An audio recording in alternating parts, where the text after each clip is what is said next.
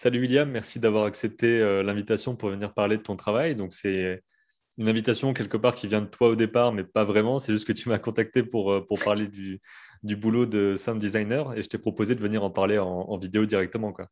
Ouais, carrément. Euh, est-ce que tu peux peut-être te présenter en, quelques mots pour dire un peu ce que tu fais? Bien sûr, bah, du coup, moi c'est William, affiliante sur les réseaux, ça dépend des projets. moi je suis sound designer autodidacte, c'est-à-dire que je n'ai pas forcément fait de formation, mais je viens du milieu du son, c'est-à-dire que je suis ingénieur du son depuis plusieurs années. mais je me suis mis au sound design, au montage son, à l'audiovisuel vraiment, depuis deux ans à peu près, avec toutes les histoires de Covid. Et aujourd'hui, je travaille sur du projet semi-amateur, amateur. J'essaye petit à petit en fait d'apprendre par moi-même, des autres, de faire des projets pour moi, de développer un peu mon expérience et, bah, comme ici, l'occasion se présente de parler un petit peu aussi de, de ce domaine-là qui n'est pas forcément très connu, encore moins dans l'animation. Donc, donc c'est super cool pour l'invitation, merci. Il bah, n'y a, a, pas de quoi, c'est bien d'avoir un peu tous les, tous les domaines, notamment les domaines un peu, j'allais dire cachés, mais c'est même pas caché parce que le son, c'est partout, tout le temps. Forcément, c'est très, très. on, le, perçoit de fou, quoi. Mais on s'en rend pas forcément là, compte. C'est ça, voilà. On s'en rend pas forcément compte de, de ce qu'il y a vraiment derrière. Mais, mais c'est hyper intéressant, au final. Et je savais pas que tu avais un parcours de son, que tu étais ingénieur du son au départ. Donc, ça veut dire que tu as fait des études dans le, la partie son au départ, plus peut-être pour de, la, pour de la radio ou pour d'autres choses? Euh, en fait, j'ai fait, euh, en fait, j'ai fait trois ans, j'ai fait une licence euh, en région parisienne. Et en fait, j'ai eu deux ans communs où justement je voyais à la fois de l'audiovisuel, à la fois de l'événementiel, à la fois de la prise de son, un peu tous les domaines du son. Et en dernière année, je me suis spécialisé dans un domaine qui n'a pas forcément de rapport, c'était plus la sonorisation, les concerts, la musique, les choses comme ça. et c'est après justement où ça n'a pas vraiment de rapport. J'en ai fait un petit peu pendant ma scolarité, mais très peu au final. Euh, je me suis intéressé à cet autre côté que j'aimais bien, vu que j'aimais beaucoup l'animation. Je m'étais dit, bah, c'est le moment d'essayer euh, par moi-même. Du coup, j'ai ce bagage-là qui m'a aidé pour les outils, pour euh, comprendre la chaîne du son. Voilà, c'est ça. C'est-à-dire que si quelqu'un commence sans un peu de bagage technique et des outils, c'est plus dur. Moi, j'avais déjà ce bagage-là qui fait que j'étais beaucoup plus vite et que directement, j'ai pu faire des choses. Je comprenais ce que je faisais beaucoup plus rapidement, en fait. Ouais. Ok, parce que c'est vrai qu'il y, y, a plusieurs domaines dans le son. En gros, ça peut être soit de. Enfin, c'est très large, ça peut être soit de l'enregistrement sur euh, des émissions de télé, soit, des, soit sur le cinéma, ou alors vraiment d'avoir vraiment du, mixage son et de la réalisation. Enfin, au niveau de, euh, Là, je pense surtout côté émission, euh, stream, live, ça peut être sur des trucs comme ça. Mais il y a aussi tout le côté création sonore que tu fais maintenant. C'est vraiment créer des sons, ce qui n'est pas du tout le cas quand tu prends le son au cinéma. Quoi. C'est ça, c'est vraiment presque deux domaines un peu différents, même s'ils sont liés sur certains aspects.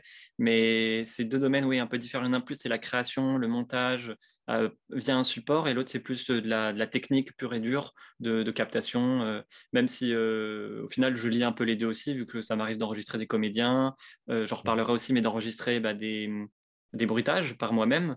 Et donc, du coup, bah, c'est bien d'avoir ce petit côté aussi où je connais euh, les micros, je connais comment placer un micro, euh, qu'est-ce qu'il faut faire derrière pour que ça soit propre, tout ça, tout cet environnement. Euh, tout est un petit peu lié, mais ça reste deux domaines assez séparés. Souvent, c'est l'audiovisuel et le montage son ou le sound design dans ce cas-là. Et de l'autre côté, vraiment la technique, la prise de son et, et le live. Et qu'est-ce qui t'a attiré dans le, dans le son au départ? Parce que c'est, enfin, je me demande qu'est-ce qui, te, qu'est-ce qui te fait aller dans cette piste-là. Je sais que moi, c'est le côté visuel qui, qui a de façon naturelle mené euh, dessin, bande dessinée, animation, parce que c'est le côté on dessine tous.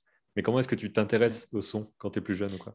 Bah, Je pense que comme beaucoup, c'est la musique à la base euh, qui amène. C'est-à-dire, je faisais, j'ai commencé à composer, à toucher à la musique, à tout ça euh, assez jeune. Et du coup, de fil en aiguille, au moment où j'ai dû choisir un petit peu ma voie, après le bac, euh, je me suis dit qu'est-ce que j'aime vraiment, dans quoi j'ai envie de travailler? Et c'est là où je me suis intéressé au métier du son et à la technique. Et j'aime beaucoup ce côté technique.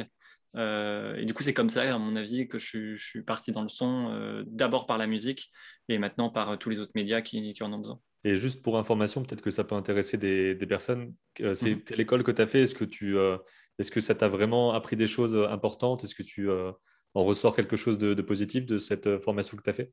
Alors j'ai fait, euh, oui, j'ai fait l'ISTS à Paris, euh, qui est du groupe euh, ESRA, qui a d'ailleurs un pôle animation, si je ne dis pas de bêtises, à, à J'avais d'ailleurs travaillé avec des étudiants en animation à, l'époque, c'est assez marrant. Ce genre d'école est très bien pour rentrer dans le milieu, pour vraiment avoir vraiment un bagage sur les outils, sur vraiment toute la chaîne du son, comprendre en fait ce sur quoi les prochaines années vont nous amener et les métiers dans lesquels on va s'amener. Mais ça reste des écoles qui si on n'arrive pas avec des projets, si on n'arrive pas avec des envies de faire des choses derrière, les week-ends, avoir un groupe de musique, avoir des projets de doublage, avoir des projets de faire des vidéos, des choses comme ça, on est vite limité et en fait, au final, on apprend assez bêtement et on n'apprend pas vraiment techniquement. Donc, si je devais conseiller des gens, c'est vraiment d'avoir des projets à côté de leur école, notamment dans son, et comme ça, vous utilisez en fait le matériel de l'école, ce que vous apprenez, grâce à l'école, et vous l'utilisez pour vos projets, et c'est là que vous allez être le plus enrichissant, euh, je pense en tout cas. Moi, c'est comme ça que je l'ai vécu. Euh, en faisant des projets à côté. Et c'est là que je me suis dit, ah oui, ok, là, je comprends vraiment ce que je fais parce que je mmh. touche à des trucs qui m'intéressent, que je veux faire euh, et qui, qui, me parlent plus. Quoi. Donc, c'était, c'était plus sur de la théorie du, du son, en gros, et pas beaucoup de pratique il y avait peu, il y avait moins de pratique, c'était assez des exercices assez lambda comme n'importe quelle école. Euh, et c'est surtout que l'intérêt, c'est que déjà c'était une école privée, donc il y avait du matériel, il y avait de l'argent, un peu plus d'argent évidemment. Du hmm. coup, il y avait du matériel, il y avait des studios faits pour, il y avait des logiciels, il y avait des banques de sons, il y avait vraiment du matériel. Mais ce matériel, si on le, on l'utilisait pas nous pour nos projets, bah, il, ne servait pas énormément de temps en fait. On avait quelques TD, on avait quelques euh, travaux pratiques et des cours vraiment théoriques, des choses comme ça. Mais si on n'utilisait pas pour nos projets à nous, parce qu'on avait le droit de l'utiliser le soir, euh, le week-end, quand on n'avait pas cours, de louer les studios et de faire ce qu'on voulait dedans en fait. Donc c'est pour ça, c'est vraiment ça la plus-value, je pense, de ce genre d'école, c'est d'utiliser du matériel qu'on n'aurait jamais accès, c'est du matériel pro. À la maison, on n'a pas ça, il faut en profiter, on pouvait amener des gens, on pouvait amener des musiciens, des comédiens, et c'est ce qu'on a fait au fur et à mesure. Et, ça, c'est hyper enrichissant, et, et je pense que c'est le truc principal de ces écoles, en tout cas. Ok. Et petit point par rapport à, ça, le côté matériel, forcément pour le, pour le son, c'est, je ne saurais pas dire si c'est plus spécifique ou pas que pour l'image, parce que pour l'image, on peut faire des choses avec juste du papier, des crayons, en gros, même si, bon, pour aller plus loin, la plupart du temps, il faut une tablette, un ordinateur, tous ces trucs-là. Mais c'est vrai que pour le son, euh, je me demande à quel point euh, il y a besoin d'un... Enfin, à quel point tu as besoin de, matériel pour, euh, pour commencer Je sais que j'avais déjà fait des bruitages, il y a encore des vidéos sur la chaîne, ça devait être en 2015, pour un, court métrage que je faisais tout seul. Donc c'était vraiment le mhm. côté euh, système D total euh, avec, des, avec des petits objets, des frottements, des machins. Et j'avais enregistré ça avec le dictaphone du téléphone. Donc ça faisait un son qui était plus ou moins propre selon les, selon les prises et l'environnement. Mais ça pouvait se bosser ensuite sur Audacity ou autre, le truc qu'on utilise tous en, en, gratuit. Quoi oui, le fameux, on a tous commencé. C'est ça. Et donc, ça peut être relativement accessible, mais on a peut-être plus euh, peur, peut-être. On n'a on a pas forcément ce truc de tester sur le son, j'ai l'impression. Souvent, on va, on va se concentrer juste sur l'image et pas penser à tester les bruitages sur notre court-métrage d'animation pour voir ce qu'on pourrait en faire quand on fait ça tout seul en amateur. Quoi. On a tendance à aller sur des sites, des, euh, des banques de sons en ligne, des choses comme ça. Mais j'ai remarqué qu'il y avait souvent plein de choses, mais pas assez précises par rapport à ce que je voulais. Donc, j'ai fini par le faire tout seul. Quoi. Donc, je sais bah, pas si tu as une expérience comme ça. Euh, bah, un petit peu, en fait, euh, tout simplement parce que le. En fait, on fonctionne un peu pareil. C'est-à-dire que je peux pas dire à tout. Enfin, je déconseille aux gens qui n'ont pas forcément énormément de matériel. Euh, c'est bien d'avoir un micro si par exemple vous voulez enregistrer vos propres bruitages parce qu'il faut une certaine mmh. qualité derrière et tout n'est pas exploitable si c'est pas. En fait, il y, y, a des sons qui sont plus facilement exploitables s'ils sont pas forcément très propres parce qu'on va faire ce qu'on appelle du layering, c'est-à-dire qu'on va ajouter des couches. Et du coup, si le son derrière n'est pas forcément propre, mais qu'on voulait quelque chose de, euh, en particulier et qu'on l'a chez nous avec n'importe quoi, avec le dictaphone, comme tu disais, ça peut marcher. Dans certains cas, ça peut marcher. Et c'est très cool, c'est pratique. Et même moi, ça m'arrive de faire à l'arrache sur mon bureau, d'enregistrer des choses. Mais quand on veut faire des fois des trucs très propres et très précis, c'est là où il va falloir un environnement, surtout une acoustique, euh, acoustique qui ne va pas s'entendre, avec un micro d'une qualité au moins euh, acceptable et euh, parce qu'il sera tout seul le son. Et c'est-à-dire qu'à ce moment-là, si le son n'est pas propre, ça s'entendra. Et c'est ce moment-là où on dira Oula, c'est bizarre. Donc il y a des cas de figure où on peut le faire un peu à l'arrache ou au système D, et d'autres cas de figure où c'est bien de soit utiliser des banques sons parce que c'est propre, soit de contrôler son environnement d'enregistrement à la maison ou dans son studio. Euh, donc ça dépend un peu des cas de figure. Mais euh, dans tous les cas, moi, la, les 80% de ma banque de sons avec laquelle je travaille aujourd'hui, c'est des choses qui sont récupérées sur Internet dans les banques de sons libres de droit et qui après, au fur et à mesure, je les ai étoffés en, fonction des projets. Euh, c'est-à-dire qu'il y a des... Il y a des moments où je me rendais compte que je travaillais toujours avec le même, euh, clip, le même sample. Euh, et du coup, je me suis venu à l'éditer moi-même, comme je, l'imaginais. Et après, je l'ai mis dans ma banque son et c'est devenu mon son à moi parce que j'ai fait les petites modifs que je préférais, choses comme ça. Donc en fait, au fur et à mesure des projets, des besoins, à un moment, j'ai pas tel son, bah, je vais chercher sur Internet ou je vais l'enregistrer moi-même. Et en fonction des besoins, en fait, ça étoffe la banque de sons au fur et à mesure, au fur et à mesure. Du coup, c'est un truc assez personnel au final, la banque de son. Mais je pense que c'est quand même une bonne chose de commencer avec une générique, euh, mais d'aller chercher plus loin. Il y a plein de petites astuces, il y a plein de petits euh, sites, il y a plein de, chaînes YouTube avec des choses libres. Et après, il faut aussi prendre en compte que euh, un bruitage, c'est dur qu'il soit vraiment reconnaissable. C'est-à-dire que tant qu'on ne le pose pas juste comme ça, et ça sera un peu le cœur du, du sujet, c'est il y a tout un travail de le faire coller à l'image. Et pour ça, on va souvent le, couper un petit peu, le détuner ou du moins changer sa tonalité. On va l'allonger, on va triturer des choses, on va rajouter des effets, on va rajouter d'autres euh, sons en même temps. Et ça fait qu'au final, le son, il devient vraiment personnel et qui va être lié à l'image. Et c'est ça qui fait que même si on utilise des banques sons un peu génériques, en fait, au final, on aura un son quand même euh, qui nous appartient. Et ça, c'est le plus beau, je pense, dans le montage son. Est-ce que tu as des exemples de, de banques de sons en ligne que tu utilises qu'elles soient enfin, des euh, bandes de son libres euh, si tu utilises ça, ou alors d'autres où il y a des services payants, etc. Alors, j'ai pas énormément d'exemples en tête de noms. Je sais que, hum, bah, je sais que sur euh, la sonotech.org, c'est l'un des plus connus, il y, a des, il, y a des, il y, a des, très bons samples. Ça dépend des, de ce qu'on cherche. Mmh. Alors, souvent, dans les banques de son, il y aura beaucoup de ce qu'on appelle les follets ou les bruitages en français. C'est les objets du quotidien, les choses qui vont s'entendre dans la vraie vie, un mouvement de pull, une assiette, une clé, une porte. Ça, c'est des choses que il y a souvent dans les banques sons, euh, il y a peu de euh, d'effets audio de, de, je sais pas moi de d'armes à feu euh, ah voilà d'ambiance. Ça ces trucs là c'est un petit peu plus dur à trouver. Des fois il faut aller chercher des packs. Ce que je peux conseiller c'est il y, a différentes techniques. Il y a alors il y a des chaînes YouTube j'ai pas les noms en tête parce que souvent il suffit de taper le nom plus sound effect derrière ou free sound mmh. effect et on peut trouver des choses. Après il y a de tout et n'importe quoi. Mais on peut se débrouiller je crois qu'il y a le site euh, Felian Studio qui a pas mal une banque de sons aussi avec pas mal de, choses vraiment exploitables. Il y a un petit peu de tout aussi, pas que des follets. Et ça, c'est vraiment pratique. J'avais pas mal commencé avec ça. Et sinon, en, quelques petites astuces, il y a tout simplement, des fois, vous pouvez récupérer des assets pour le jeu vidéo. J'ai par exemple récupéré des assets dans des, des bundles pour Unity ou pour euh, Unreal Engine. Euh, c'est des choses qui sont à la base faites pour le jeu vidéo et du coup, bah, moi, je les ai récupérées en les, en les achetant, tout simplement. Mais des fois, c'est moins cher parce que c'est dans des packs ou parce que, euh, bah, au final, des assets son, c'est des fois un peu moins cherché que des assets euh, vidéo ou des mmh. assets graphiques. du coup, on peut trouver aussi des choses intéressantes là-dedans. Et dernière petite astuce aussi où ça m'est déjà arrivé, c'est sur les vidéos ASMR pour ceux qui connaissent. Parce que souvent, c'est des vidéos où il n'y a rien il y a juste du son, enfin il y a juste un micro et une personne qui fait quelque chose. Et des fois, souvent, ils ont un micro bien propre en plus pour euh, qu'il n'y ait pas de son alentour et tout. Euh, c'est ça. Donc des fois, quelqu'un, tu as besoin d'un bruit de gant ou n'importe quoi, bah, tu vas trouver une chaîne ASMR avec un gars qui touche un gant et tu vas être là en mode ah, bah, c'est parfait, en fait, c'est ce qu'il me faut et tu peux aller piquer dedans. Euh, tant que c'est pas audible entre guillemets que c'est vraiment ce truc là c'est quelque chose qui peut être utilisé à petite échelle déjà pour de l'amateur pour commencer. Après, encore une fois, quand on passe dans le côté pro, c'est là où il faut faire attention, évidemment, au copyright et choses comme ça. Donc, il faut faire attention de bien, soit bien euh, changer le son, enfin, du moins le, le, rendre euh, à notre image, comme je disais, en le layerant vraiment, en le changeant vraiment, que ça ne devienne pas juste le sample en lui-même qu'on a récupéré quelque part, euh, ou tout simplement acheter des choses soit libres de droit, soit acheter des banques officielles.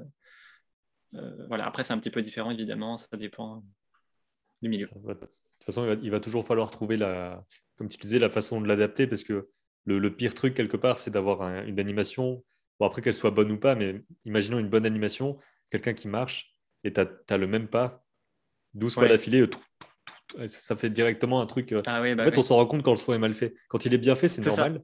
Mais quand il est mal fait, on s'en rend compte et on se dit qu'il y a un problème. Bah, c'est un des grands adages dans le son. C'est on dit quand quand on entend, quand on l'entend, c'est que ça va pas, entre guillemets. C'est-à-dire mmh. que vu que le son, il a vraiment cet aspect d'immersion, il sert vraiment à, bah, surtout en animation, à rendre crédible la scène, ce qui se passe, le personnage, le mettre dans une situation. Euh, à partir du moment où on entend quelque chose qui n'est pas naturel, euh, notre oreille va directement sortir de, ça et dire ah oui c'est vrai je suis en animation ah oui c'est vrai je suis, je suis en train de regarder quelque chose et c'est vraiment la chose à éviter il faut du il faut, il faut en gros du. C'est pas vraiment du réalisme, c'est plus du plausible. Parce qu'on va pas mmh. forcément faire des choses réalistes, parce que, euh, surtout en animation, on n'est pas dans du live, on cherche pas forcément à faire quelque chose qui existe dans la vraie vie tout simplement parce que des fois, il y a des choses qui n'existent pas, de la magie, euh, des armes spéciales. Mais on va faire quelque chose de, plausible, de réaliste dans, dans l'univers de, de l'animation ou du, média en lui-même. Et c'est vraiment le maître clé. Et il y a quelques petites astuces qu'on apprend au fur et à mesure de, le faire. Comme tu disais, les bruits de pas, pas utiliser toujours le même sample, les timings, respecter l'animation. Le maître mot, dans tous les cas, c'est de respecter le timing de l'animation. Et c'est là où c'est aussi très important pour ceux qui écoutent et qui seront dessinateurs ou, animateurs, c'est qu'on est hyper lié, en fait, le son est très très très lié évidemment à l'animation. Et du coup, des erreurs d'animation, si on peut appeler ça comme ça, sont décuplées au moment où on va passer à mettre le son parce que des choses qui, peuvent, passer sans trop qu'on les voit, par exemple, je pense à un, un faux raccord des fois, certains faux raccords dans, des plans d'animation, lors de la réalisation, lors du concept, euh, des fois, on ne se rend pas forcément compte ou ça passe parce que euh, dans l'animation, tout va bien. Et des fois, il y a des choses qui vont, qui du coup, au son, euh, ça va pas passer parce qu'il euh, y a un faux raccord et que nous, si on suit, entre guillemets, vraiment ce faux raccord, ça va, ça va, on va, enfin, on va le rendre crédible et en gros, les gens vont se rendre compte qu'il y a un faux raccord. Un exemple mais il va y avoir une coupe euh, brutale ou un truc comme ça. Quoi. Pas forcément. En fait, c'est encore. C'est... Par exemple, j'ai un exemple en tête là qui me vient. C'est, euh, j'ai un personnage à un moment dans, dans un de mes travaux qui levait euh, tout simplement son bras en, en, plan rapproché. Et puis il y avait un plan juste derrière où on le voyait plus loin. Et en fait, il relevait son bras alors ah qu'il avait déjà levé son bras. Et du coup, un petit faux raccord comme ça dans le mouvement, bon, ça, ça, peut, ça peut arriver, c'est pas grave, des choses comme ça. Mais c'est-à-dire que moi, derrière au son, si je veux être crédible, quand il va lever son bras, je vais le bruiter je vais faire un, bruit hop qui monte son bras. C'est-à-dire que si je le fais une première fois, très bien, ça va s'entendre, mais si je le fais sur le plan d'après, où il y a le fort accord, eh ben, il va relever le bras. Et du coup, on va entendre foot, foot. Et, c'est pas le but, on va pas comprendre. Du coup, moi, je vais être obligé de prendre le parti pris de, par exemple, bruiter que la première fois, pour pas qu'on se rende compte que justement, il y a le fort accord. c'est des petites choses comme ça qui font que l'animation et le son sont extrêmement liés, mais on ne se rend pas forcément compte. Et, et quand on passe derrière, on a quelques choix à faire des fois. C'est assez drôle. Et un truc que je me demandais justement, parce que dans ton mail euh, pour te présenter, tu as envoyé tes, euh, tes, démos, des trucs euh, tout bêtes, entre guillemets, mais comment est-ce que tu as fait pour. Est-ce que tu utilises des séries ou autres qui sont déjà sorties? Et il mhm. reste les voix et les musiques, mais toi, tu vas rajouter des bruitages par au-dessus. Donc ça veut dire que tu as, as, en quelque sorte retiré les bruitages qu'il y avait avant. Enfin, je sais pas si, si tu vois ce que je veux dire. Ouais, ouais, bien sûr. Bah, en fait, c'est tout simple. tous les projets qui sont dans ma bande démo, en fait, il y a deux types de projets. Il y a ceux où, en fait, c'est des projets de doublage. Euh, c'est des projets ensemble. Il y en a eu sur Pokémon, il y en a eu sur d'autres séries, des choses comme ça. Et en fait, là, carrément, c'est toute une équipe. Ça fait deux ans qu'on travaille dessus. Et en fait, c'est carrément, on a tout refait. C'est-à-dire que les musiques ah, sont refaites, euh, les voix sont refaites. Euh, et du coup, le sound design, ce qu'on appelle les VI, les versions internationales, sont refaites. Donc en fait, on part de rien, de juste la vidéo. Et en fait, on a tout refait. Donc pour ce genre de choses-là, on n'enlève pas. En fait, on, juste on fait tout. Et sinon, j'ai d'autres euh, projets que j'avais fait moi-même, euh, personnellement, sans projet ni rien, sans organisation. C'était tout simplement sur, surtout dans les, clips musicaux. Euh, il y a des clips, souvent des clips musicaux, où bah, il y a juste de l'animation, il y a la musique qui, va, qui fait office de clip, mais du coup, il n'y a pas les bruitages parce qu'on s'en fiche un petit peu, on est là pour un clip musical. Et du coup, en fait, je, juste, je rajoute une couche de, de, son dessus, de sound design dessus. Parce qu'il faut savoir que dans tous les cas, on ne peut pas enlever les bruitages sans, sans, bah sans tout casser, on va dire. Par exemple, il y, y, a des instrumentales de musique qui sont, qui sont dispo. Et des fois, je me dis, mais est-ce que, enfin, comment, comment ça a marché? J'avais déjà vu des trucs comme quoi tu peux euh, un peu choper les paroles, machin, mais c'est, de la... je sais même pas si c'est vraiment possible, quoi. Ça, ça m'étonne. Alors, en, pour la musique, c'est plus facile, bizarrement, que pour, euh, que pour euh, de l'audiovisuel, on va dire. Euh, parce qu'il y a certains codes de mixage qui font que ça peut être plus simple. Il y a certains sites qui permettent, moi j'utilise des fois, quand j'ai besoin de, de, récupérer une instrumentale ou de, de, récupérer vraiment des, petits, des petites choses, j'utilise un site qui utilise l'IA pour faire ça. Donc c'est vraiment un nouveau concept et tout, pour vraiment essayer de décortiquer le son. En fait, ça se passe sans rentrer dans trop les détails, mais ça se passe, oui, on va dire au niveau du mixage. Souvent, la musique va plus être ce qu'on dit en stéréo, la voix va être plus être en mono, donc au milieu. Donc, il y a des, un peu des codes comme ça qui font que tu des peux le repérer et l'enlever, quoi, à peu près. Voilà, il y a un peu des, des façons assez simples, ou même il y a des, euh, comment dire, il y a des, des, fréquences qui sont plus liées à celles de la voix et d'autres qui sont plus liées à celles des instruments. Donc, il y a des petites choses comme ça, vraiment techniques et subtiles. Euh, il y a des outils un peu de magie noire qui, qui font ça. Euh, ça existe. Après, tout n'est pas très propre. Euh, évidemment. Et franchement, ça marche assez mal pour tout ce qui est euh, euh, les voix parlées. C'est-à-dire que ouais, si on veut récupérer une version internationale, on veut récupérer une bande son, c'est pas terrible de passer par ce genre de truc. On se fait beaucoup, on s'embête beaucoup pour pas grand-chose.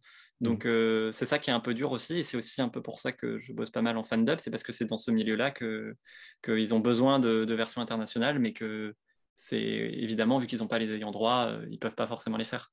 Donc, donc souvent on, on, les refait. Parce que c'est le plus simple, en fait, carrément, de, refaire entièrement.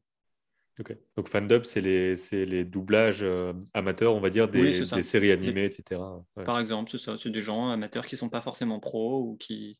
ou semi-pros, du moins qui veulent faire des choses de, de leur côté et, et, qui ont des projets. Et c'est comme ça. C'est d'ailleurs grâce à ce milieu-là que je suis même... j'ai commencé d'ailleurs le sound design. C'est ce milieu-là qui m'a introduit à, à ça et, et tant mieux. c'est un bon moyen d'expérimenter, en gros, de tester des trucs sans enjeu économique et tout, et puis de juste essayer. quoi. C'est ça, c'est ça. C'est vraiment un bon, un bon entraînement et il y a des projets vraiment euh, très, très cool et très ambitieux, euh, sur le, même sur le plan professionnel, ou du moins semi-professionnel, et du coup, euh, bah, c'est vraiment, vraiment instructif. Ouais. Est-ce qu'il y a un, nom de collectif ou quoi auquel tu appartiens à ce niveau-là? Alors, j'ai pas de nom de collectif en c'est plus sur des projets en eux-mêmes. Mmh. Euh, il y a certains projets qui sont d'ailleurs déjà sur YouTube euh, ou qui sont en cours de diffusion. Euh, le, principal projet auquel j'ai participé, c'était justement pour faire une, fan VF d'une web série de, Pokémon qui mmh. était sur YouTube mais qui n'a jamais eu le droit à sa VF. Et du coup, il y a tous les fans pendant deux ans qui se sont regroupés pour créer cette VF dans des conditions le plus professionnelles possible. Et donc, ça venait à, notamment refaire les versions internationales. Donc il y a ce projet-là, euh, Pokémon Aile du Crépuscule, euh, pour ceux que ça intéresse. Et puis il y a d'autres projets petit à petit sur d'autres licences euh, qui n'ont pas eu le droit d'avoir des VF. Souvent, c'est des choses qui sont plus liées au net parce que c'est plus libre. Donc des, mm. web-séries ou des, ou des séries diffusées sur le web en tout cas. C'est plus simple pour avoir les, entre guillemets, les droits ou du moins ne pas avoir trop de soucis avec les ayants droit. En tout cas, n'hésite pas à, me passer des, liens vers ces choses-là. Je peux les mettre ensuite. Tous mes travaux et tous les projets dans lesquels je participe, ils sont sur ma chaîne YouTube. Mmh. J'ai toute une section de playlist en fait où il y a tous les travaux dans lesquels je, participe et notamment les projets du coup avec les premiers épisodes qui sont sortis ou les premiers trailers. Bah, peut-être qu'on peut passer à justement la, la, démonstration un petit peu de comment ça se passe dans, le logiciel que tu utilises. Donc ensuite, tu as préparé une vidéo en dessous, c'est ça? En fait, c'est ma session. Donc là, justement, par exemple, c'est un épisode de Pokémon qui est sorti il y a quelques mois. Ah, tu peux, tu peux lier une vidéo à. Oui, évidemment. Dans le logiciel, ok. Oui, c'est ça. En fait, euh, et heureusement parce que je monte à l'image, c'est-à-dire que il me faut le, la vidéo pour pouvoir caler euh, tout ce que je dois caler. Donc là, tu es sur le logiciel euh, Ableton Live qui est très utilisé aussi dans la, dans la musique globalement, mais surtout la, la musique électronique, etc. Pour, en fait, Ableton, mm. c'est ça. Ableton est beaucoup à la base fait pour la musique. moi, je l'utilise en tant qu'outil là pour le sound design, plus parce que c'est mon outil principal dont j'ai l'habitude que parce qu'il est forcément meilleur, mais il a quand même certains atouts euh, techniques que je ne retrouve pas dans d'autres logiciels qui font que je pense qu'il est quand même un des meilleurs pour euh, au moins, euh, sans prendre des licences de, de, géants de l'industrie. Mmh ça reste quand même un, un, très très bon logiciel pour en faire. Il y a quelques petites subtilités au niveau technique qui font que le workflow pour travailler les sons est quand même vachement, vachement optimisé pour le sound design. Et ça, c'est vraiment euh, cool. Donc, euh, si certains s'en intéressent, je le conseille quand même. Ouais. Le seul petit défaut, c'est sa gestion de la vidéo, qui est quand même un point important. Il a un moteur euh, vidéo, heureusement, mais il est un petit peu capricieux. Il a certains formats qu'il n'aime pas trop, certaines fréquences d'échantillonnage qu'il n'aime pas trop. Faut, faut être compréhensif avec lui. Quoi. Il veut que du 24 images par seconde, pas trop trop lourd, des choses comme ça. Mais bon, après, une fois qu'on a qu'on l'a dompté, il euh, n'y a, pas, a pas de souci. Disons que c'est un bonus, quoi. Je ne savais même pas qu'on pouvait mettre de, la vidéo dans un logiciel comme ça. Parce que j'ai déjà touché À, à, FL Studio de mon côté pour faire de la musique. Et c'est ah un peu le même genre, on va dire, quoi, mais FL, il n'y a pas ce genre de choses en tout cas. C'est ça. en fait, FL, ouais, il est un petit peu différent, il est vraiment axé musique. Mais la plupart des logiciels, euh, je crois que maintenant, aujourd'hui, à part FL Studio, bizarrement, euh, ont un, moteur vidéo qui marchouille, en tout cas, qui, qui fait à peu près le taf. Euh, après, euh, après, ils n'ont pas tous l'environnement qui va forcément avec. Euh, l'environnement qui permet d'aller chercher en fait ces packs et ces, dossiers en fait sur son ordinateur directement depuis le logiciel. Ça, c'est quelque chose qui n'existe dans aucun autre logiciel quasiment. Il faut passer par des, choses externes ou alors c'est pas aussi bien fait, je trouve. On a vraiment là un, côté où on peut écouter, écouter en direct en fait notre banque son et tout simplement, si on veut le mettre sur notre euh, timeline, on le met directement en fait en drag and drop. Ok, je sais qu'il y avait des choses comme ça dans, dans FL pour, euh, en tout cas pour les packs qui étaient déjà dedans. Après, j'imagine qu'il y a un dossier spécial dans ton ordi où tu dois mettre tes packs, mais il n'y a pas un vrai explorateur de fichiers, je pense, global. je choisis de rajouter des dossiers comme je veux. Là, par exemple, c'est ma banque son, ça c'est des packs, des choses comme ça. Donc après, c'est juste que c'est re-rangé en dossier, en sous-dossier, mais ça suit la nomenclature qu'il y a dans, sur mon ordinateur. Euh, et c'est assez, assez, c'est vachement pratique pour, euh, pour ce qu'on en fait. Ça veut dire que là, tu as des années de, de, bruitage récupéré à droite à gauche euh, dans tes dossiers. C'est ça. C'est ça. C'est un, il y, a un petit, un petit fourre-tout de, de, plein de choses. et souvent, de toute façon, en plus, on ne cherche pas vraiment en dossier. On va chercher en, en tapant le nom de, de ce qu'on cherche. Et après, on a, j'ai la liste de tout ce, que je, tout ce que je veux. À force, en fait, je connais le nom des choses à laquelle je cherche. Et sinon, ça me permet, quand je les range à chaque fois, de bien les ranger en leur type de son ou euh, la particularité, pourquoi j'ai pris ce son-là, ou simplement qu'est-ce qu'il décrit, euh, qu'est-ce, que c'est. Quoi. Donc c'est aussi important de bien ranger. Hein. Ouais, voilà, tu as, une façon particulière de les, de les organiser, de les ranger. Tu les classes par type de son, j'imagine? Euh, Pas forcément, ça dépend. En fait, j'ai des dossiers qui sont déjà faits sur certains, certains types. Euh, par exemple, là, on voit, j'ai euh, du néon ici, un office, euh, des percussions, des rattles. Souvent, ils sont rangés déjà comme ça. Et puis, quand je rajoute des sons, soit je vais les mettre dans les dossiers, soit je les mets en externe et je les, je les, je, mets leur, dans leur nom directement.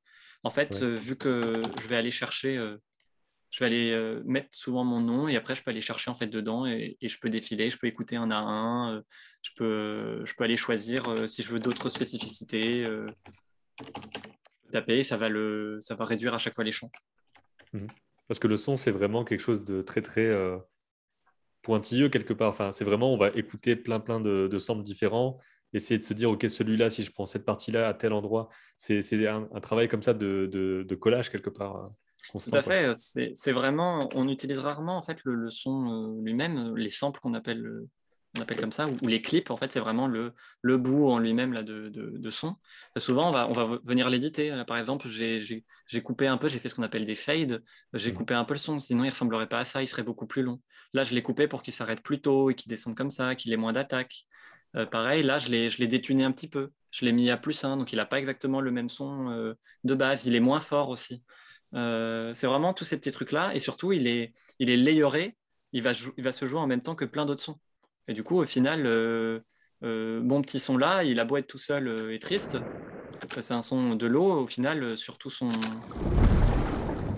Il va être globalement dans, dans, dans ce, ce qu'il doit, ce doit, ce doit montrer. Du coup, oui, c'est un peu un petit travail de, de, de Lego. On met une pièce là, on met une pièce là, on change cette pièce là, on écoute le tout et on se dit OK, ça va, il faut peut-être que je rajoute un petit peu euh, euh, quelque chose. Là, ah là, il y a tel mouvement en même temps dans cette image. Ah là, il y a du vêtement. Ah là, il y a de l'eau qui fait, euh, fait ainsi. et c'est vraiment très pointilleux au final pour vraiment coller au maximum à l'animation.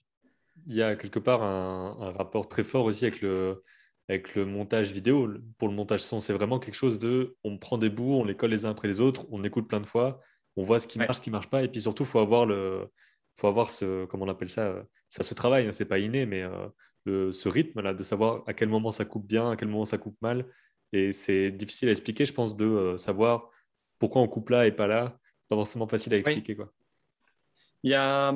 C'est ça, c'est un peu une affinité, je pense. Euh, déjà, j'imagine qu'il faut écouter pas mal d'œuvres de, déjà, de, médias, euh, pour avoir un peu ce côté, se rendre compte un peu de, du son dans, ce, dans ces choses-là. Après, ça peut être... souvent, c'est assez intuitif. on se rend compte des fois, il y a des, des choses pas naturelles un son qui va mmh. s'arrêter trop tôt ou qui va durer sur un plan beaucoup trop tard, euh, c'est des choses qui peuvent se ressentir.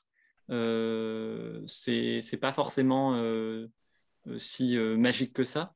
Après, oui, il y a des choses qu'on apprend au fur et à mesure de faire des, choses. Il y a des, on se rend compte qu'il y a certaines techniques qui marchent plus que d'autres, qu'il y a certains types de sons qui sont qui sont un petit peu plus cool quand ils vont, qui ils vont traîner même sur un autre plan. Je pense notamment à, à les sons un peu de basse les choses un peu graves.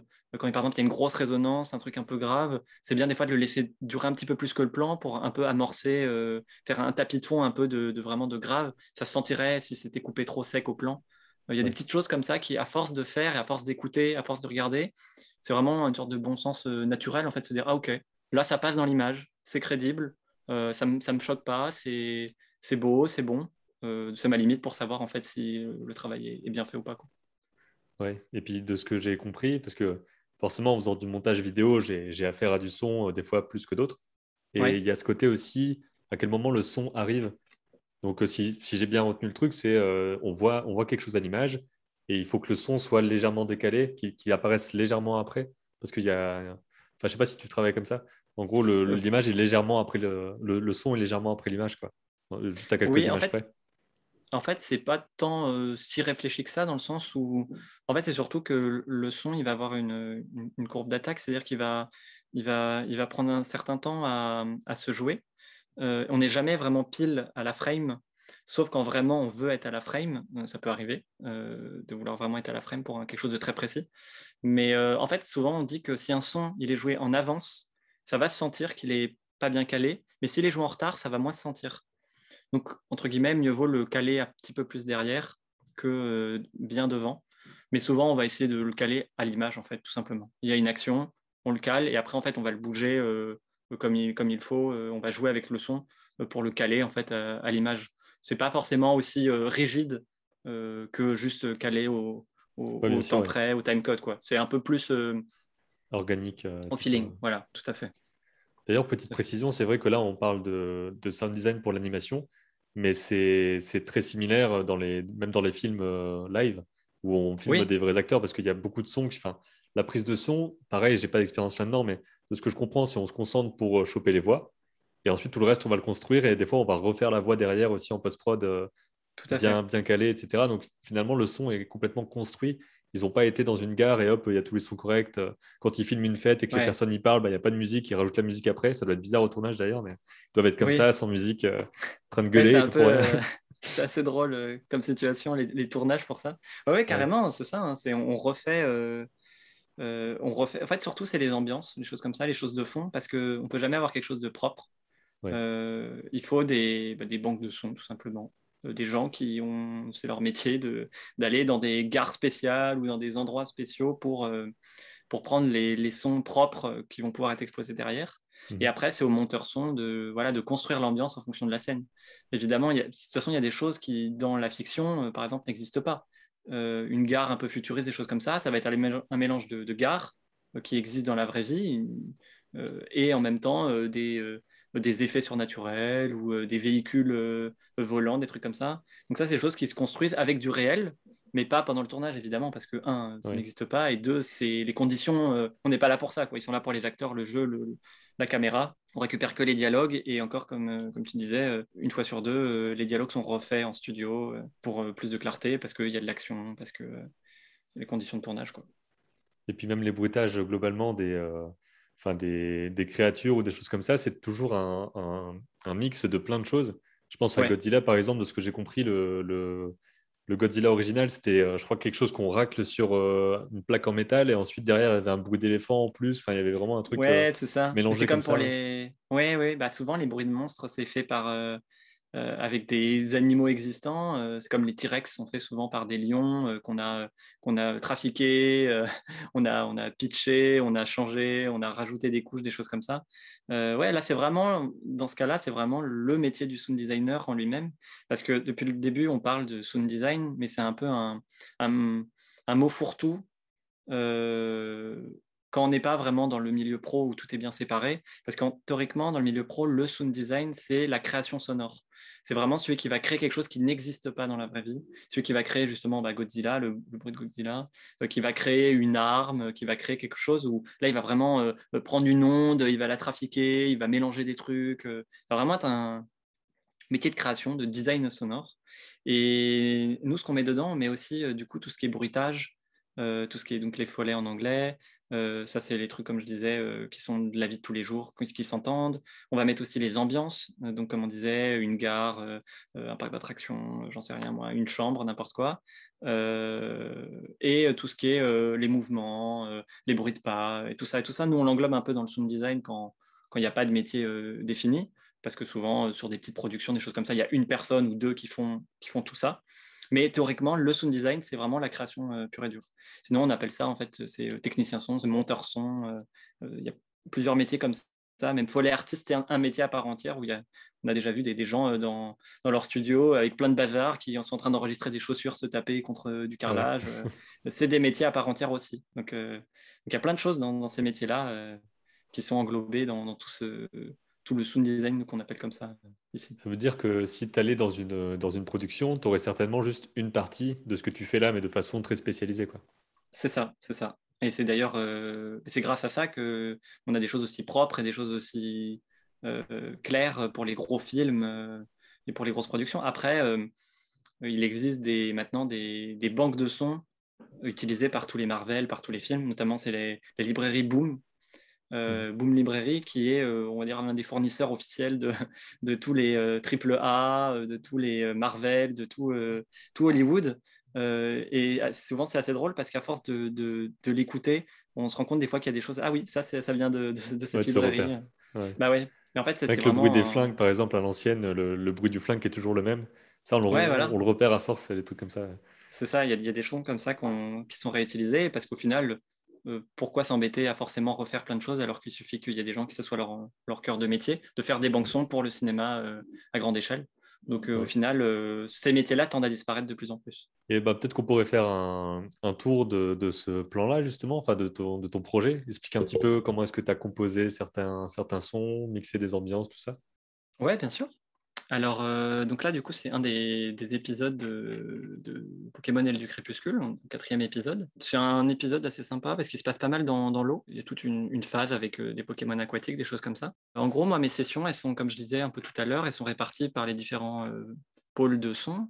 Donc là, on a les ambiances avec réparties en différentes ambiances en fonction de la scène. Là, on est dans un vestiaire, donc on va avoir plusieurs, plusieurs layers d'ambiance, même dans quelque chose qui ne fait pas de bruit, on va mettre des ambiances, ce qu'on appelle la room tone, le, ton de la pièce.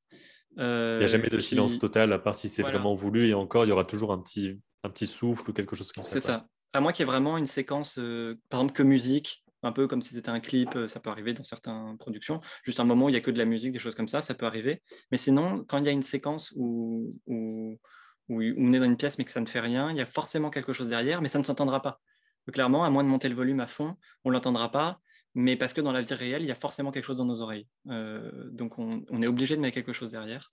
Du coup, là, même pour une, un environnement euh, très calme, euh, on va avoir une room tone qui fait juste du souffle. Je ne sais pas si ça s'entend très bien, vu que c'est assez. moi, je suis au casque, donc normalement, ça va. je, l'entends bien. D'ailleurs, pour, ceux, pour ceux et celles qui écoutent, mettez un casque pour, pour ça, c'est vraiment l'épisode où il faut, il faut mettre un casque, je pense. Pour cette séquence, ça peut être mieux, ou du moins monter un peu les, enceintes. Mais euh, ça, vraiment, les, les, ambiances sont assez euh, subtiles, mais il faut toujours en mettre. Et euh, du coup, en fonction de la scène, là, on a du coup plus une ambiance dans une ville, c'est dans un, dans un café. Donc là, pareil, on va jouer avec les différents layers. On a à la fois une ville derrière en fond, et puis on a la vie dans le café avec aussi une ambiance de voix. là, je ne vais pas vous les mettre les voix, mais il faut prendre ça aussi en compte. Tu peux en trouver sur Internet avec d'autres langues, finalement. Donc, comment est-ce que tu gères ça? Et eh ben, Justement, en fait, la technique, entre guillemets, c'est de ne pas forcément avoir des ambiances de café. Par exemple, moi, là, j'ai une ambiance city. et après, je vais avoir d'autres choses. J'ai des... des... La plupart des ambiances, heureusement, sont des choses qui n'ont pas forcément de voix audible. Mmh. C'est juste des petits brouhahs, des choses comme ça. C'est ça, c'est des choses qui ne sont pas forcément audibles. Et si vraiment vous voulez faire quelque chose de qualitatif, il faut euh, refaire des ambiances en français.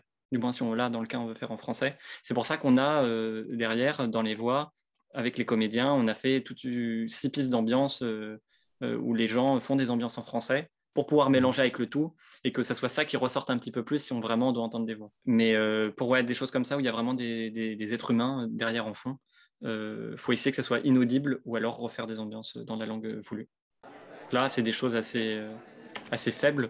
On entend des couverts, euh, on entend une petite ville en fond, mais vraiment, c'est assez discret, vu qu'encore une fois, le but, c'est pas de, de prendre le premier plan comme des, des bruitages, c'est vraiment d'habiller et d'ancrer les personnages dans, dans, leur réalité. Voilà, après, on, je ne vais pas faire, faire, toutes les ambiances, mais en gros, on a voilà, des ambiances de, sur un lac, euh, après sur, dans, une, dans, une, dans un taxi volant, sur un bateau, des choses comme ça. Quel, quel son t'as pris pour un taxi volant, par exemple? C'est surtout du vent parce qu'il y a tout le côté justement volant. Il y a un petit peu de, carcasse en fait métallique. Ça c'est toute l'ambiance. Donc il y a pas mal de vent et un petit peu de voilà de, côté euh, de trucs métalliques qui grincent un peu au gré du vent justement.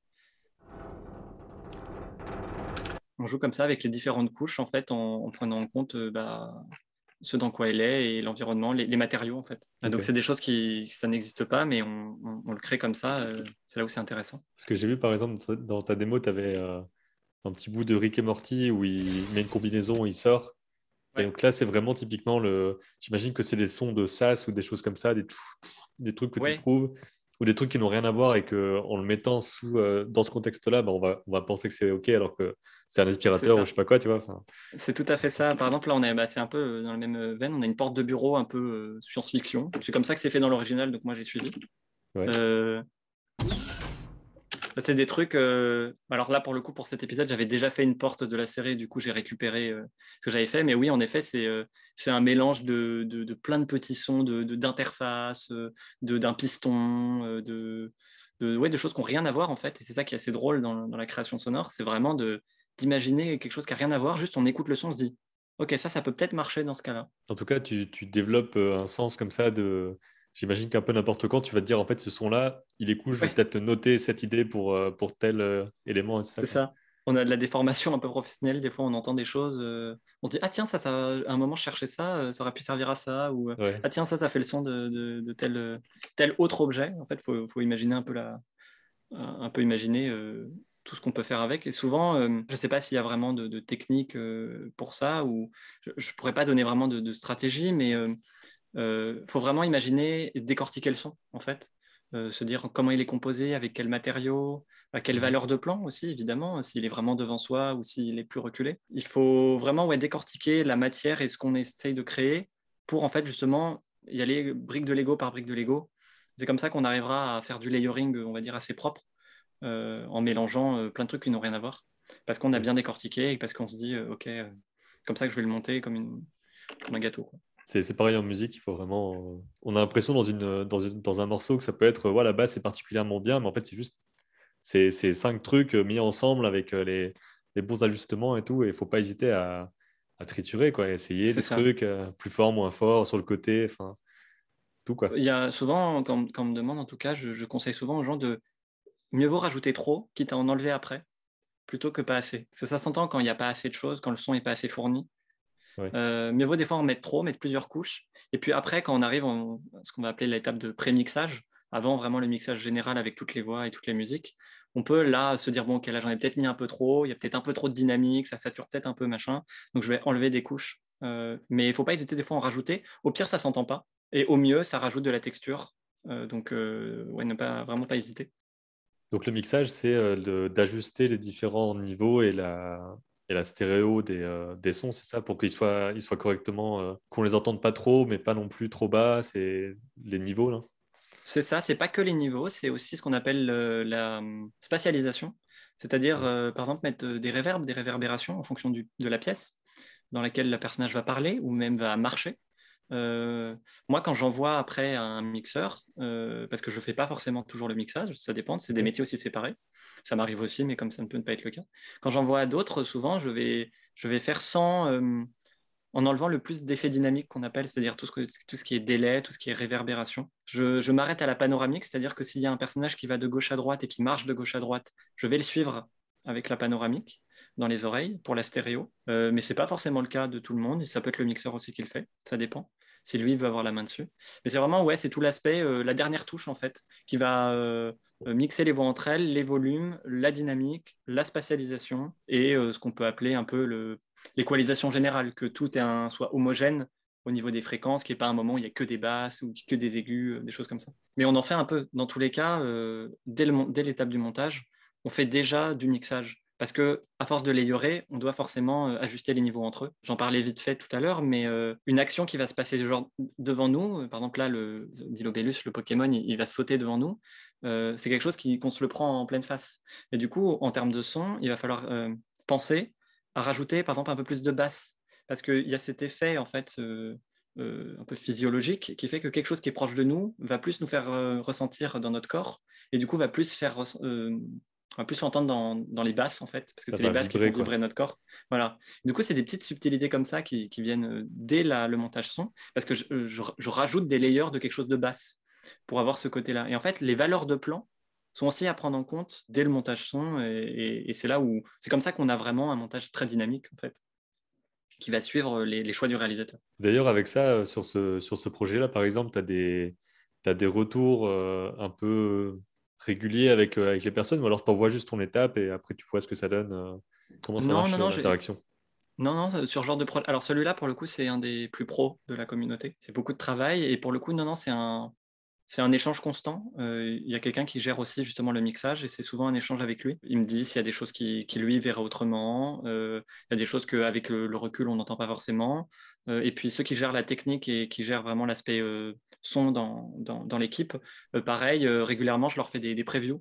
un premier montage, un premier jet, après je mets les premières voix, les premières musiques, et vraiment pour avoir petit à petit la dynamique des choses. et il y a des parties pris qu'on prend, nous, en tant que euh, VF par exemple, euh, de se dire ah bah là par exemple euh, tel monstre, bah eux ils l'ont fait de telle manière, mais nous on trouve ça que c'est pas très beau. nous on a envie de le faire de telle autre manière. Donc il y a un comédien qui va crier et moi je vais trafiquer ou je vais refaire autre chose. Donc il y a aussi ce, libre ce, libre arbitre et ce parti pris qui peut aussi être demandé par la direction artistique comme on peut appeler ça.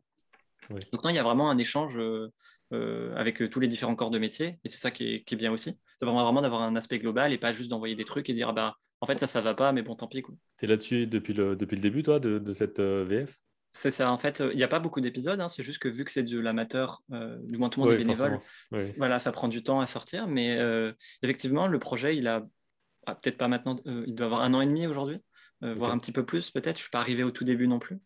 Euh, donc oui, ça fait un moment, je suis depuis presque le tout début, depuis le, premier épisode. Euh, c'est moi qui ai fait déjà la VI à ce moment-là. Et d'ailleurs, c'est, bah, comme je disais, c'est ce projet-là qui m'a formé à ça, en fait, euh, sur le premier épisode. On m'a dit, ah bah, ça, c'est pas très beau, ça, faut faire, tu devrais refaire ainsi, machin, machin. Et à force de, comme ça, on, a appris l'un, avec l'autre. Donc, oui, oui, je suis depuis le début et le projet est bientôt fini, mais il y en a d'autres il y en a d'autres sur d'autres projets avec euh, certaines personnes, avec d'autres. Ça devient après une communauté qui, qui fait mmh. d'autres projets et, et peut-être plus tard sur du pro aussi. C'est l'objectif évidemment de tout le monde.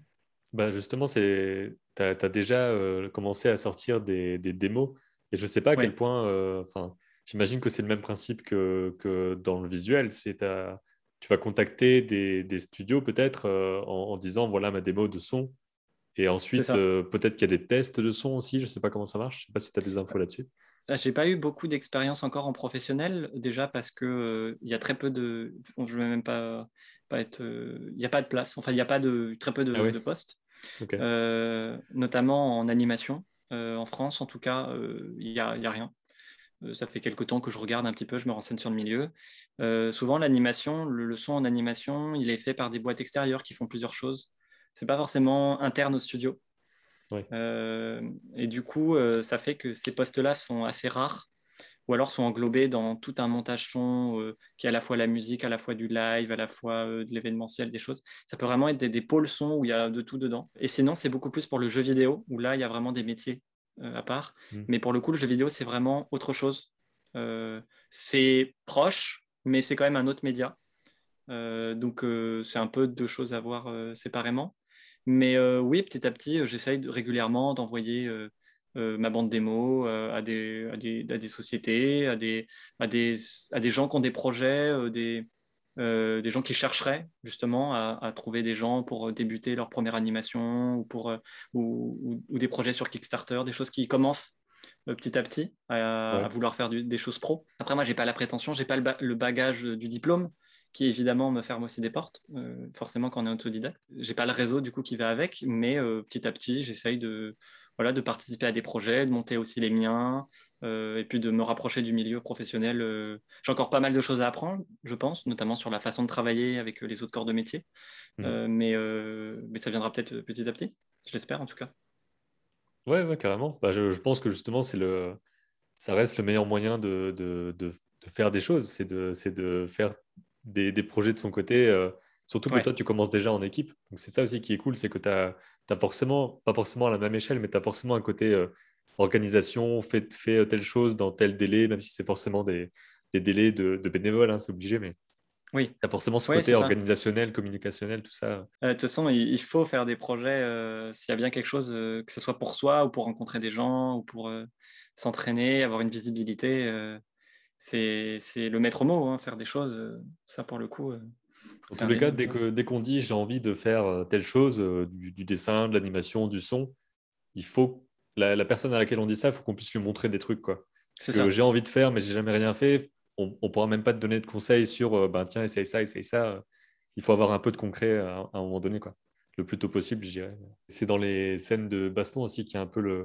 Il faut trouver l'équilibre entre le côté exagéré et le côté euh, un peu crédible, même si dans tous les cas, les scènes de baston, il y a toujours des bruits beaucoup trop forts pour ce que c'est dans la vie. Quoi. Mais j'imagine que tu peux très vite partir dans quelque chose de beaucoup trop exagéré, mais que des fois, ça peut correspondre aussi. C'est un peu, ouais, l'entre-deux doit être. Euh, doit être trouvé. Après, souvent, euh, ça dépend quand même de l'exagération dans l'animation aussi.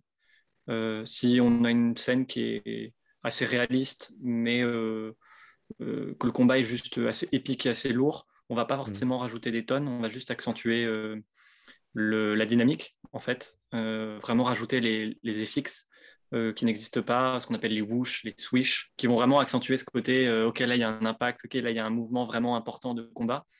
mais sinon, au final, tout ce qui est impact, tout ce qui est arme, ça va vraiment être défini par ce que l'animation en fait a créé. Si c'est un gros flingue, bah, ça aura le bruit d'un gros flingue. Si c'est un petit flingue, ça aura le bruit d'un petit flingue. De toute façon, on reste le plus terre à terre possible. On va juste rajouter cette, couche de, magie et d'effix, de, de, mouvement et de dynamique pour vraiment grossir le, trait.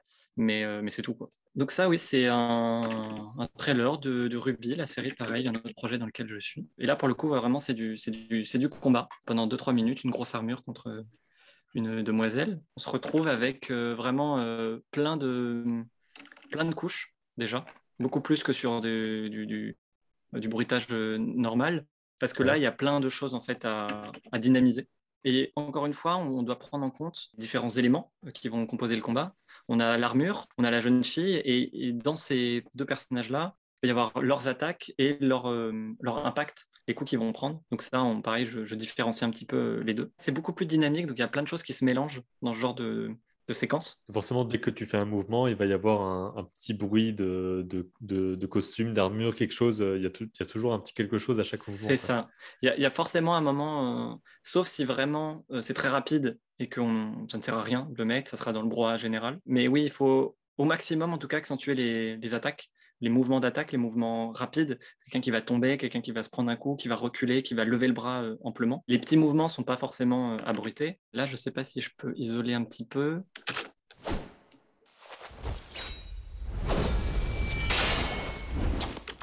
Là, c'est vraiment, du coup, là, c'est que l'attaque, il n'y a pas de magie, il n'y a pas l'armure ni rien. Là, c'est vraiment que mhm. le personnage. Et, encore une fois, c'est différent, euh, c'est différencié. Il y a à la fois, du coup, c'est follet euh, au personnage.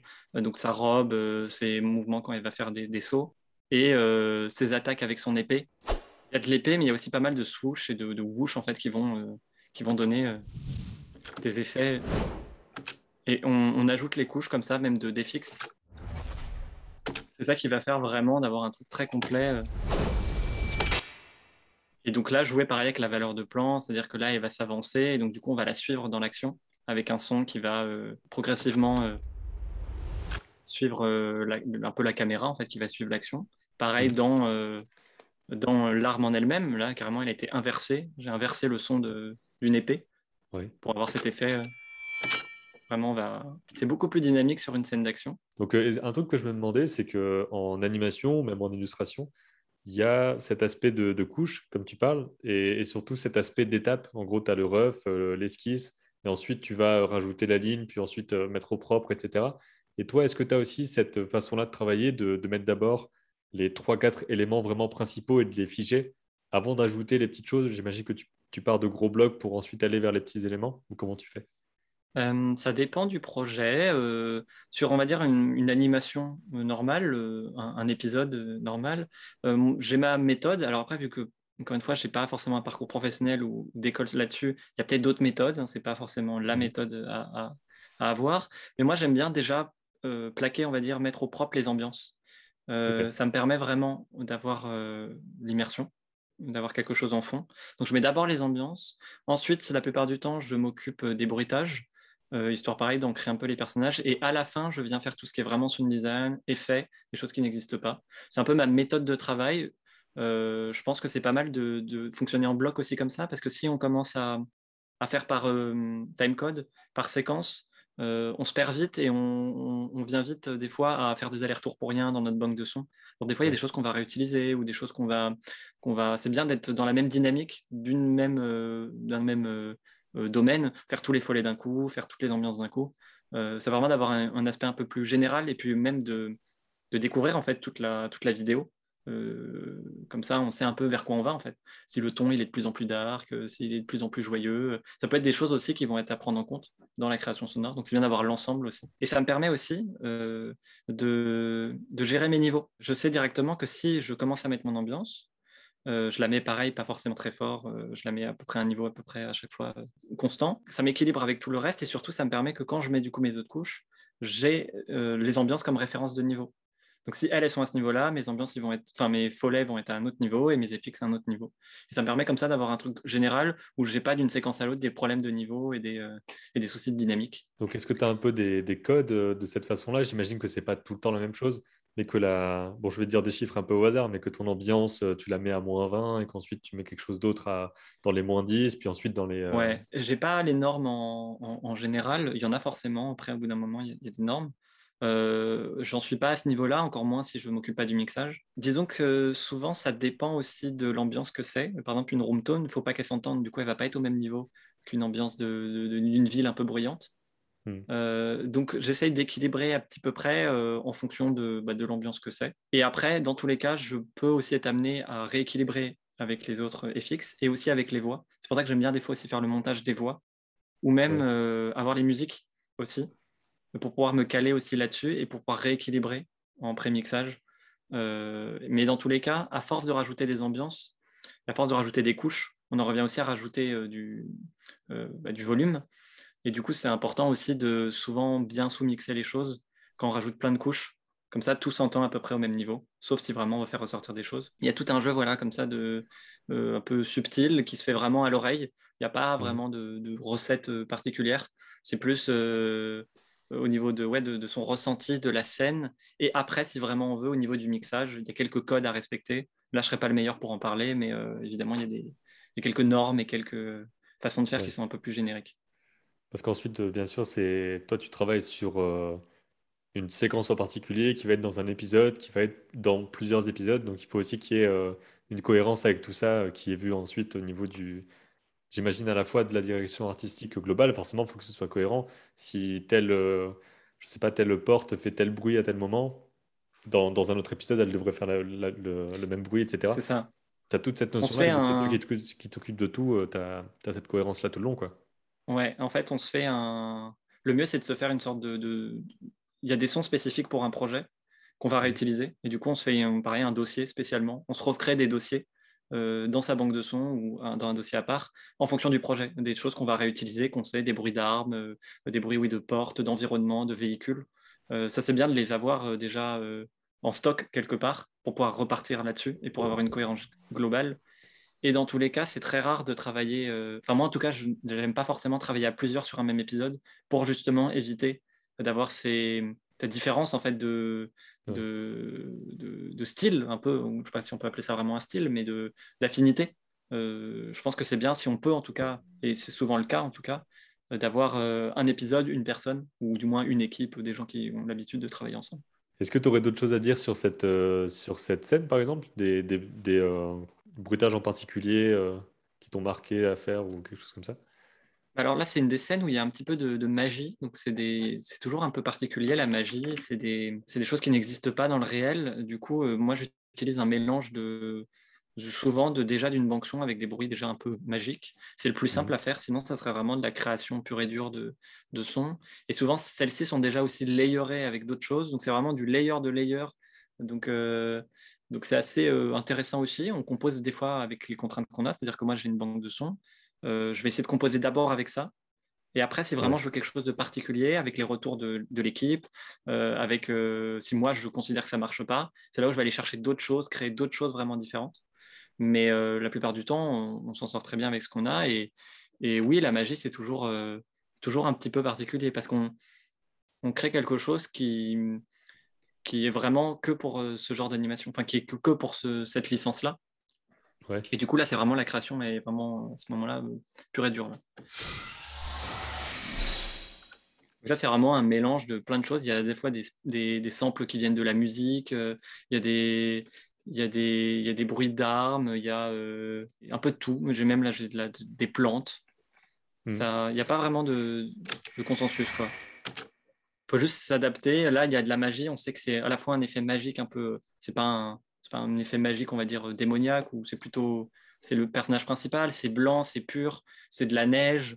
Donc ça va être, on va retrouver des teintes de, euh, ce qu'on va appeler un peu les, les chimes, euh, sous ces sons de qu'on a dans les de soins qu'on a dans les jeux vidéo ou, ou ces, ces, petites cloches, des trucs comme ça, des choses un peu cristallins, plus l'effet un peu de, de, de, la glace voilà, on compose avec ça, plus quelques effets génériques qui font que ça donne un peu la dynamique. Euh. Et pour cette euh, série-là, justement, Ruby, est-ce que, c'est, est-ce que ça vient d'une licence au départ ou est-ce que c'est quelque chose qu'ils ont fait eux? Parce que je ne connais pas du tout. Non, non, c'est eux qui ont fait eux. C'est euh, je crois, si je ne dis pas de bêtises, qui ont créé. Et c'est, ça date de. de... J'ai pas la date exacte, mais c'est, ça fait quelques années maintenant que c'est créé. Il y a beaucoup de saisons aujourd'hui. Toute une communauté de fans. Et, non, non, c'est leur produit. Et d'ailleurs, ce qui est assez drôle, c'est que sur cette série, euh, j'en viens même à faire une version au-dessus, parce que c'était peut-être en 2012-2013. Et à l'époque, c'était une petite équipe, et notamment en question de son. Je ne suis pas sûr que ce soit vraiment des sound designers à l'époque qui faisaient les bandes son. Et du coup, j'en reviens à faire, on va dire, une, une, pas une version meilleure, mais une version remasterisée 2021. Quoi. Ouais, peut-être plus Avec, étoffée en euh, termes un audio un petit peu de voilà, meilleure qualité déjà rien que d'audio, parce qu'à l'époque c'était un peu du, mono euh, sur YouTube, euh, euh, avec une très mauvaise compression, des choses comme ça. Aujourd'hui c'est un peu différent. Et du coup, il y a vraiment tout un parti pris de, sans faire exprès au final, de remasteriser un peu l'œuvre. Et du coup, c'est assez cool aussi, on, se l'approprie aussi comme ça. Et donc là, tu as, parlé un peu des effets de magie. Est-ce que, le, comment dire ça, est-ce que tu as une façon de mettre en, en, contraste des personnages qui là sont complètement contrastés entre le, gros euh, personnage avec son armure et l'autre personnage euh, avec, euh, avec des vêtements. Est-ce que en termes de son, tu prends aussi des sons très contrastés, comme tu mettrais visuellement un rond ou un triangle pour les contraster, tu vois? Ça se fait pas aussi distinctement que ça, mais de, de, par l'interprétation déjà de base du, du, combat, les deux personnages sont assez opposés. Donc forcément, on suit cette même dynamique. Du coup, ça va se ressentir évidemment. Euh, euh, l'armure, là, le, méchant, il n'a pas, euh, il pas de magie déjà, donc il n'aura pas ce côté un peu cristallin, un peu plus volatile. Il va être beaucoup plus lourd, il va être beaucoup plus impactant, plus dans les graves. Par exemple, là, quand il va attaquer, il y a beaucoup de graves dans, dans ses impacts. Il a une grosse épée, une grosse armure qui fait du bruit. Alors que oui, non, le personnage féminin, là, est beaucoup plus léger. Donc il y a un peu ce contraste, mais il est, il est déjà lié à l'animation. Le son vient juste renforcer ce côté-là. Euh, et c'est comme ça que ça fait quelque chose de crédible, justement, parce qu'on suit aussi le, choix. Euh. S'il avait été euh, lui aussi un peu magique et tout, on lui aurait rajouté un peu des effets de magie, évidemment, mais on aurait gardé quand même ce côté, ça aurait été plus grave, ça aurait été plus dark, je ne sais pas comment appeler ça différemment, mais c'est ça, ça aurait été un peu plus distordu, ça aurait été un peu plus maléfique, en fait, évidemment. Donc c'est là justement que tu vas, tu vas te baser sur le, sur le visuel, parce que c'est ce que je voulais dire, que, que ces, ces personnages-là sont visuellement très contrastés, et toi ensuite tu dois figurer comment, euh, enfin tu dois trouver comment, euh, comment rendre ça, quoi. Et c'est vrai qu'avec le, bah, que le, métal contre le tissu, euh, tu as vraiment des, des, choses différentes qui vont se mettre directement, quoi, des grincements par rapport à des flottements, enfin, choses comme ça. C'est ça, c'est ça. Tout à fait. un impact contre une armure va pas être la même que contre un corps. Euh, du coup, le, son va être différent. Et euh, d'ailleurs, plus il y aura de détails sur les personnages, euh, plus moi je saurai comment faire un son réaliste, mais à la fois plus ça sera compliqué de faire un son mmh. réaliste. Donc c'est aussi le juste milieu. Si elle avait plein de trucs qui volaient partout, qui faisaient cling cling tout le temps, bah, ça serait encore plus galère pour moi de faire quelque chose de, réaliste. donc c'est bien aussi d'avoir des personnages des fois un peu plus épurés ou vraiment poursuivre en fait le cara design tout simplement du personnage. Mmh. Euh, c'est, on est dépendant de, ça, évidemment. Est-ce que tu as été amené sur, euh, sur euh, je sais pas sur ce projet-là, mais comme tu parlais de faire des bruitages toi-même des fois, c'est un peu le dernier recours quand tu n'as pas autre chose. quoi. C'est un peu ça, ou quand c'est vraiment des choses très spécifiques. je me rappelle avoir fait, par exemple, bah, pour le projet Pokémon, un, bruit de Pokémon qui marchait. C'était un, petit mouton qui marchait mmh. sur l'épisode 3. Et le bruit d'un mouton qui marche sur du pavé dans la rue, Bonne chance pour trouver ça sur une banque de sons. Et ça, pour le coup, j'avais, j'avais, je l'avais fait, je, l'avais enregistré chez moi. J'avais pris des très drôles des Tupperware. Euh, et sur mon bureau, j'avais fait euh, euh, comme ça. J'avais cherché différents trucs qui pouvaient à peu près coller. Ensuite, j'avais un petit peu équalisé. J'avais changé un peu le truc. Mais oui, il y a des choses vraiment très spécifiques où des fois, on est en mode bon, bah, en fait, là, il va juste falloir que je cherche, que je teste des choses. Euh, pareil, j'avais des boules de cristal euh, à faire et tout. J'ai pris des bouteilles en verre, euh, les cogner l'une contre l'autre en, essayant d'étouffer un peu le son. Pour... Et après, on triture comme ça en essayant de, bah, de trouver des solutions. En fait, c'est une problématique, une solution. c'est un peu du bidouillage, mais, mais quand ça marche, bah, c'est l'illusion est parfaite et c'est super. C'est d'ailleurs le plus fun aussi du métier, c'est de faire ce genre de choses. C'est mmh. de, de, créer complètement à partir de rien. c'est très drôle. Imaginons par exemple pour le, pour le mouton, est-ce que tu, enregistres des, euh, des, pas bien distants et ensuite tu vas les monter Ou est-ce que tu, regardes, est-ce que tu essaies de coller à l'image comme le ferait un, un bruteur Ouais, pour ce cas de figure-là, j'ai essayé de coller à l'image plutôt pour avoir vraiment la dynamique euh, dans les pas. Après, pour d'autres, ça dépend. Euh, souvent, si c'est des trucs isolés, des choses, des choses particulières, je vais faire un, je vais faire à la chaîne avec différentes intonations, différentes intensités, différents frottements, différentes choses. Et après, je vais découper. Et d'ailleurs, ça finira dans ma banque son. Donc, euh, ça, ça, va l'étoffer. Mais oui, sinon, si c'est vraiment des, bah, souvent, si c'est vraiment des follets spécifiques, il faut les faire à l'image pour avoir la vraie dynamique. Euh, c'est le, le, le, plus courant à faire et c'est même le, plus recommandé. Mais faire ça à l'image demande d'avoir du coup un, setup euh, assez propre euh, parce qu'évidemment, euh, il faut euh, que tout soit parfait, mais il faut à la fois regarder. En fait, si on est devant son bureau et qu'on entend en fond son ordinateur qui tourne, bah, ça va s'entendre dans les bruits de pas, et c'est pas ce qu'on veut, on veut un truc très propre. Donc, moi, à l'époque, j'avais pas de studio, j'ai dû aller dans ma salle de bain, couper toutes les arrivées d'eau, mettre mon micro, faire ça un peu, mettre un retour avec un, un, écran plus loin. Enfin, c'est, après, c'est du bidouillage, mais après, quand on a un studio, des choses comme ça, c'est, c'est beaucoup plus facile. Mais enregistrer chez, soi à la maison, c'est une contrainte encore supplémentaire. C'est pour ça que, comme je disais en début de, vidéo, euh, euh, c'est bien de le faire, mais il faut vraiment maîtriser en fait ce qu'on fait pour que ce soit vraiment exploitable. Donc ça veut dire que maintenant, tu as euh, accès à, du, à, du, matériel plus pro et tu as un endroit spécifique, c'est ça? Ouais, c'est ça. En fait, j'ai un, studio avec, avec des amis pour d'autres projets, des choses comme ça, et il m'arrive du, coup de l'utiliser pour euh, enregistrer des choses spécifiques, des follets, des otages ou même des comédiens. L'étape euh, supplémentaire, en fait, c'est d'avoir son lieu de travail vraiment, vraiment dédié, même si le, gros que je fais, je le fais chez moi, sur mon ordi, dans ma station. Euh, ça m'arrive aussi, du coup, d'aller vraiment en studio, enregistrer des choses précises. Il y a juste quelque chose que je me demande encore. On a parlé un petit peu de, matériel là. Est-ce que tu, peux dire ce que tu as comme matériel? Est-ce que c'est quelque chose de très spécifique? Je sais que beaucoup de gens qui travaillent le son ont une euh, carte son, des choses comme ça. Est-ce que tu as des petits conseils là-dessus euh, pour euh, faire un peu son petit studio quoi? Alors oui, après moi j'ai pas grand chose chez, moi vu qu'il n'y a pas forcément besoin de grand chose quand on fait du, montage. évidemment un bon ordi. Moi j'ai une, carte son, une carte son, c'est la petite, c'est une Scarlett 2i2 pour ceux qui veulent la référence. C'est l'une des plus répandues dans le home studio, on va dire. Elle est très bien, elle a différentes versions au fil, des années, donc elle est toujours un peu mise à jour. C'est vraiment recommandé pour avoir un... Euh, en fait, le plus important dans le montage son, c'est d'avoir une latence assez faible euh, pour que quand on met de la vidéo, quand on monte vraiment un frame par frame, bah, ça ne soit pas décalé. Donc euh, c'est important d'avoir un, d'avoir un bon moteur audio et souvent le moteur audio vient avec la carte son externe parce qu'à l'intérieur des ordinateurs, ce n'est pas toujours pas toujours le cas.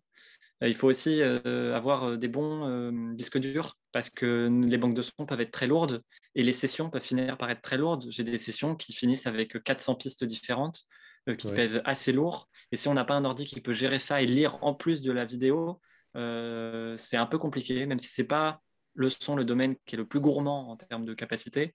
Il faut quand même avoir quelque chose qui tourne assez.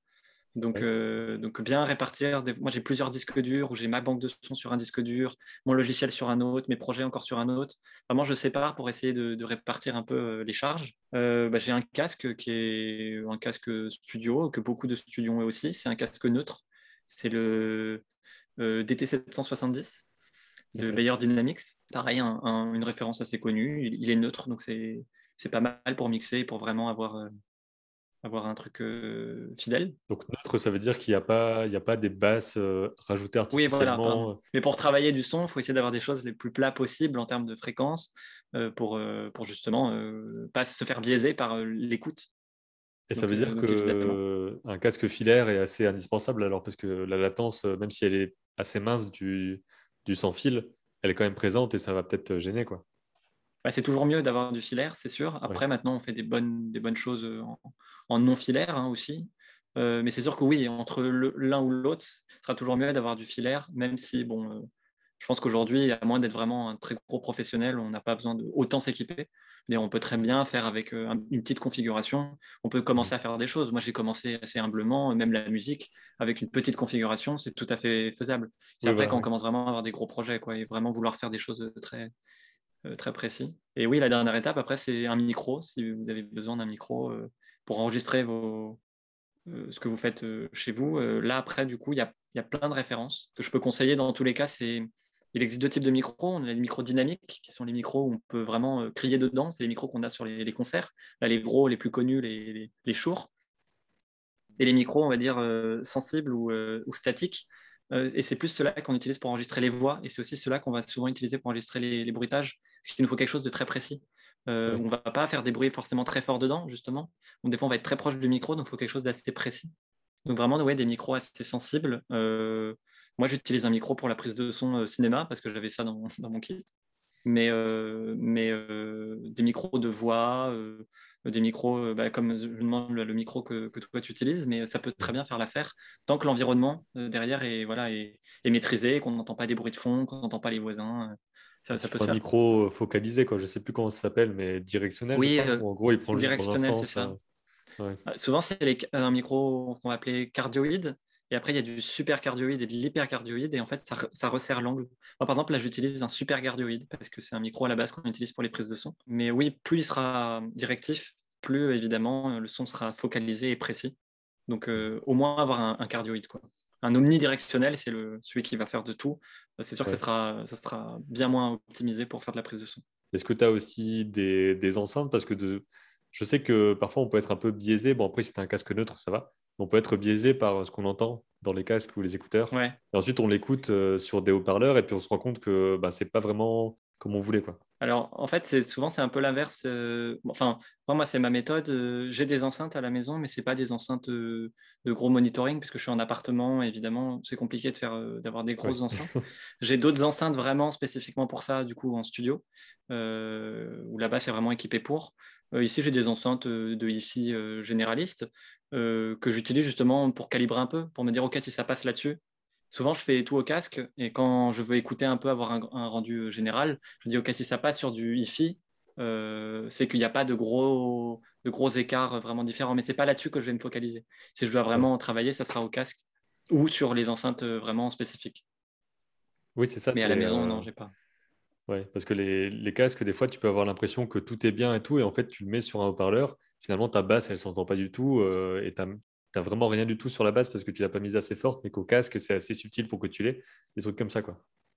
Après, c'est, hum, ça rentre après plus dans, les, dans le domaine du son, mais euh, euh, tout système d'écoute est un peu différent. Euh, même des écouteurs vont être différents, des AirPods, ça va être différent. Mmh. Il y a aussi, du coup, c'est là le rôle du mixeur, d'avoir ces normes-là et de dire, OK, bah, les basses, elles, doivent être à X dB ou elles doivent être à telle fréquence par rapport aux aigus, des choses comme ça.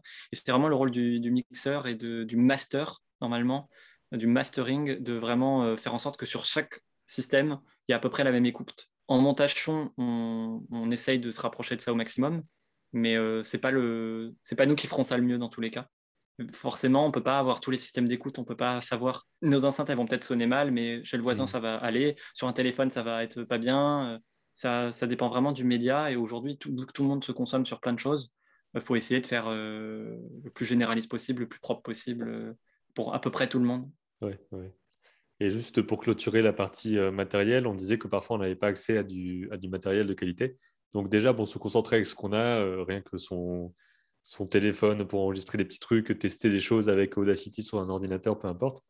Tout à fait. Il y a aussi des, je ne sais pas à quel point c'est répandu, mais par exemple, euh, en Moselle, dans mon coin, il y a une médiathèque, centre culturel, je ne sais pas trop comment l'appeler, qui s'appelle le Puzzle et qui est à Thionville et qui a des, euh, justement des équipements comme ça. J'ai déjà été faire des ateliers là-bas euh, pour expliquer aux gens comment utiliser euh, des tablettes, des iPads, tout ça. Et ils ont aussi une partie son où en gros tu peux aller enregistrer, je ne sais pas si ça peut trop se faire pour des bruitages, mais j'imagine que oui, mais enregistrer des podcasts ou des choses ah comme ça. Il y a peut-être des, Ah, des choses comme ça dans votre ville. Ouais. Voilà, c'est possible. Ah, Il y a des ouais. médiathèques ou des choses ouais, qui font ça. Je ne sais pas si c'est rare ou pas en fait. Il y en a dans mon coin, mais je ne sais pas s'il y en a ailleurs. Je pense que oui. Il doit y en- avoir un petit peu ailleurs, oui. Je pense qu'il y, a il y a même certaines associations, certains, Ouais. certains collectifs, des choses comme ça. Il y a des choses où, si vous voulez vraiment après vous intéresser à ces milieux-là, vous pouvez vous rapprocher. Donc il y, a, il y a moyen de faire des ateliers avec des gens, de, de peut-être louer quelque chose pour un après-midi. Je sais que dans, bah, dans le cas de- du puzzle dont je parle, c'est une inscription, parce que c'est une, bu- c'est une bibliothèque aussi. En gros, tu es inscrit à l'année. Et donc tu peux ensuite euh, aller accéder au matériel qu'ils ont. Quoi.